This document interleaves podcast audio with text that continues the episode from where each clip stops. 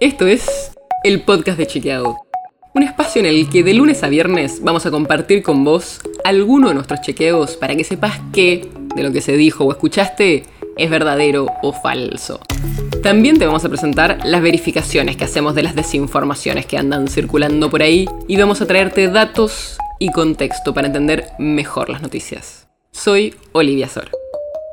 Y hoy estoy con Florencia Ballarino, que es periodista científica y editora de Chequeado, porque vamos a hablar de la vacuna de AstraZeneca y todas las desinformaciones que circulan sobre ella. Hola Flor. Hola Oli. Empecemos eh, por el principio. ¿Cuál es la desinformación que más circula sobre AstraZeneca? Bueno, Oli, las desinformaciones que más vemos en redes sociales y que seguro quienes están escuchando también vieron son las relacionadas con los pocos casos de trombosis, que es la formación de coágulos sanguíneos que se detectaron en gente que se había vacunado con esta vacuna. Por ejemplo, circuló que la vacuna de AstraZeneca fue prohibida en Europa. Y esto es falso. Se pausó la vacunación en algunos países europeos porque aparecieron muy pocos casos de trombosis con un bajo recuento de plaquetas. Se estudiaron estos casos y luego se llegó a la conclusión de que los riesgos eran muy bajos, que eran mayores los beneficios de la vacunación y por eso ya se reactivó la inmunización en la mayoría de los casos. Y también circuló que la vacuna de AstraZeneca está contraindicada para pacientes con trombosis o que están anticoagulados. Y esto también es falso. Los médicos hasta ahora no identificaron factores de riesgos o una enfermedad preexistente asociados a los pocos eventos de trombosis que se encontraron. Claro, y esta noticia de que se había pausado la vacunación en algunos países hizo que surgieran muchas desinformaciones, pero en el fondo lo que muestra es que justamente se está analizando con mucho detalle qué es lo que ocurre con las vacunas y ante cualquier duda se pausa para hacer análisis a fondo, con lo cual está funcionando el sistema de seguridad, digamos, de, evaluación. Sí, totalmente. Es así como vos lo contás. Y también hay otras desinformaciones sobre efectos adversos de la vacuna de AstraZeneca, ¿no? Sí, en redes sociales circuló mucha gente que se daba la vacuna de AstraZeneca y decía eh, que tenía efectos adversos peores, como si la vacuna AstraZeneca pegara más que otras vacunas. Pero la verdad es que no hay evidencia sobre eso. Los efectos adversos de todas las vacunas son similares y en su mayoría leves, como fiebre, dolor en el brazo o también malestar general. Pueden durar uno o dos días y eh, la realidad es que podemos tomar un paracetamol si nos sentimos mal y después estos síntomas desaparecen.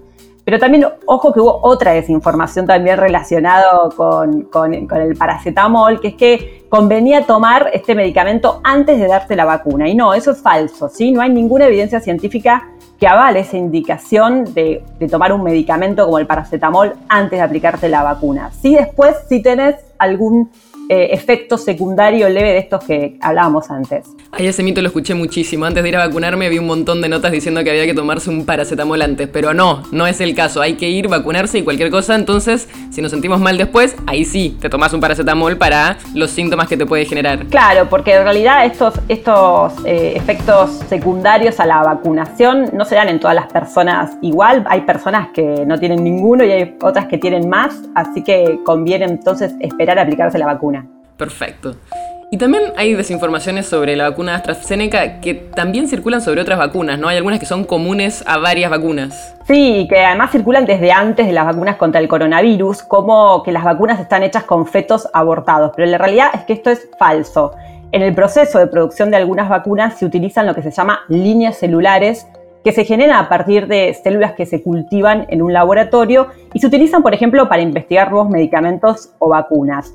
Pero no es que cada vacuna tiene células de fetos abortados, sino que en algunas se utilizan estas líneas celulares que son copias de copias de copias de fotocopias de una eh, célula obtenida hace décadas y de la que eh, luego se, se, comenzó a hacer investigación. Pero no es que cada vacuna tiene células de fetos abortados especialmente para producir la vacuna, no tiene nada que ver no está entre los componentes de la vacuna para nada, ni de esta ni de ninguna otra. Así que con eso nos podemos quedar tranquilos.